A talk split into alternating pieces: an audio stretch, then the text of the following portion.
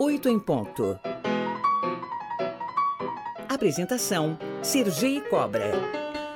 Neste ano, celebramos os 30 anos de realização da Conferência das Nações Unidas sobre o Meio Ambiente e Desenvolvimento, a Rio 92, ou Eco 92, como também ficou conhecida. A cúpula, realizada no Rio de Janeiro em junho de 1992, reuniu representantes de mais de 170 países para discutir um novo modelo de desenvolvimento, menos predatório para os recursos naturais e socialmente mais justo.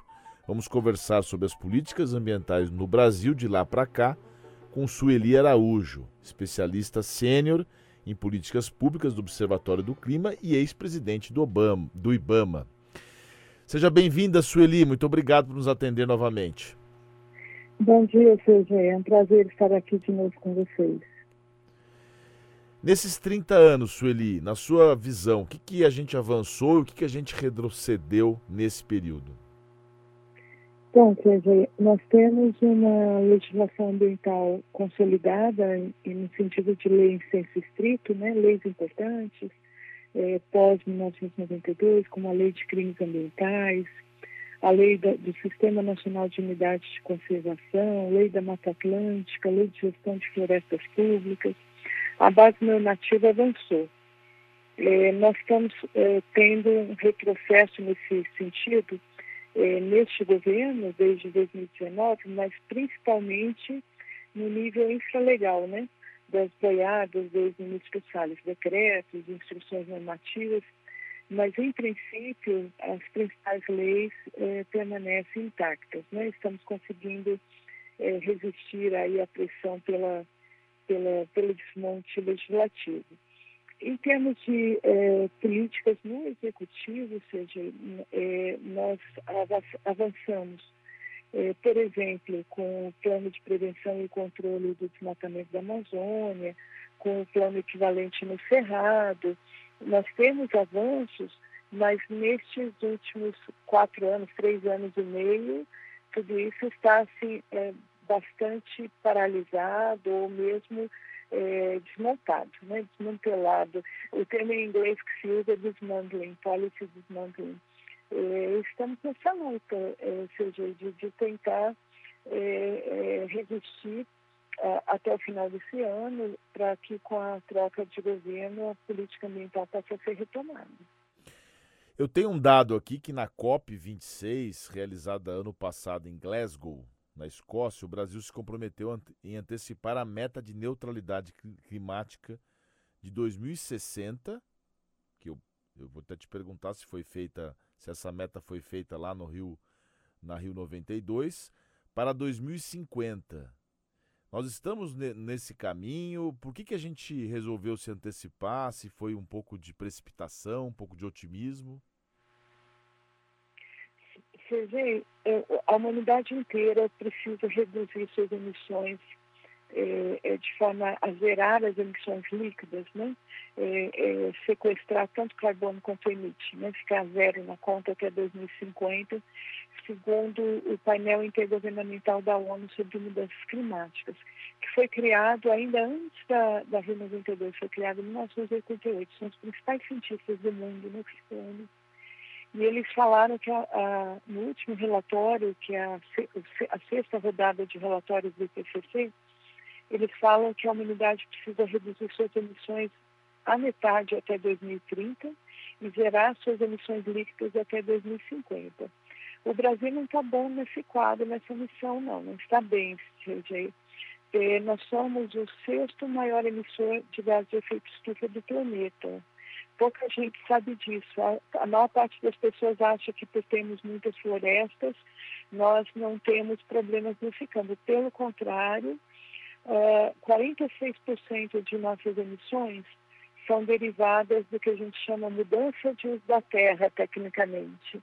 Isso é desmatamento, seja, quase metade das nossas emissões elas são oriundas do desmatamento.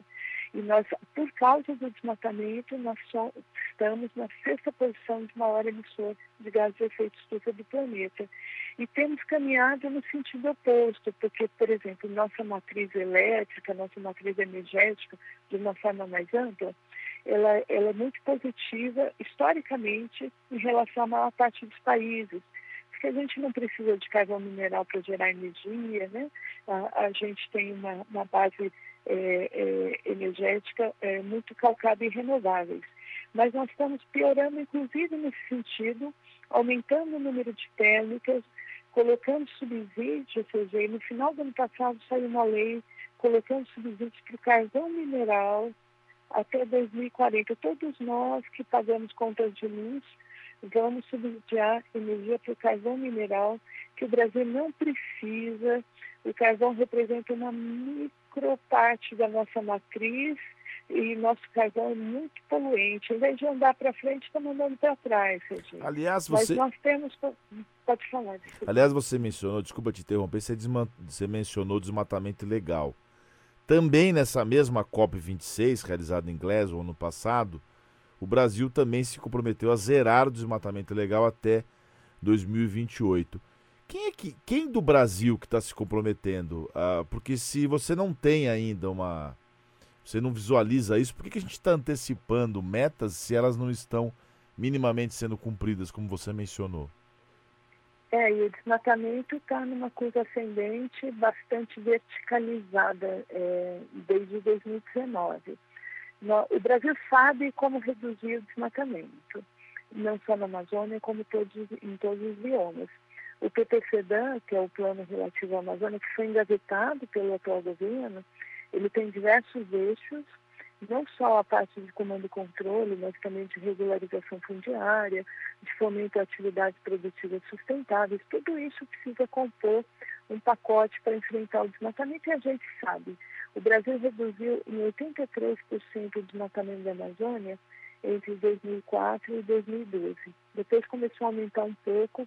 Quando eu estava no IBAMA, seja, nós estávamos com um desmatamento da Amazônia com um patamar de 7 mil quilômetros quadrados ano, e já achando isso um absurdo de alto.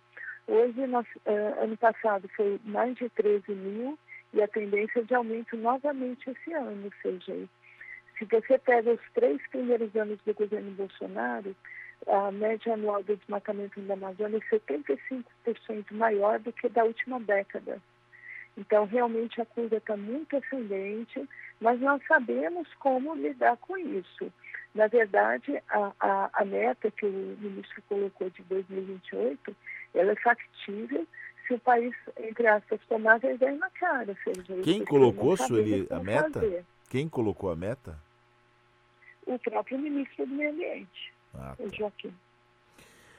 Na sua opinião? Ele, ele foi, ele foi à COP é, é, para colocar, na verdade, essa, esse compromisso, mas eles estão agindo ao contrário do que seria necessário para chegar a essa meta. É, porque é zerar o desmatamento, né?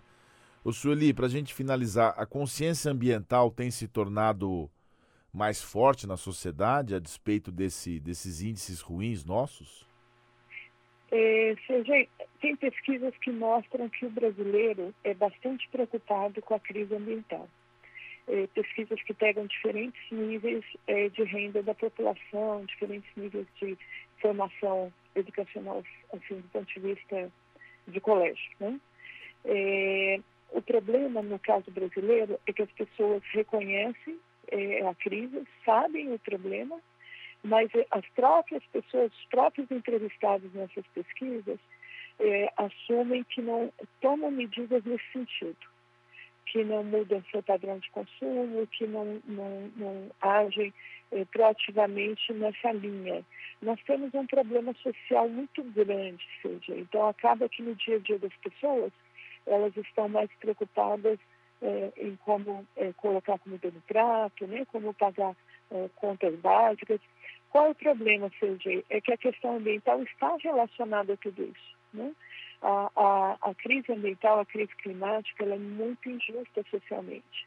Então, a, os recursos estão sendo dilapidados das presentes gerações e das futuras e só estão gerando mais injustiça social no nosso país. É, que se assuma como país uma tarefa é, de melhoria desse quadro todo. Conversamos ao vivo com a Sueli Araújo, especialista sênior em políticas públicas do Observatório do Clima e ex-presidente do IBAMA. Sueli, muito obrigado, viu, pela sua participação. Uma excelente Eu semana para você. Para vocês também. Um abraço.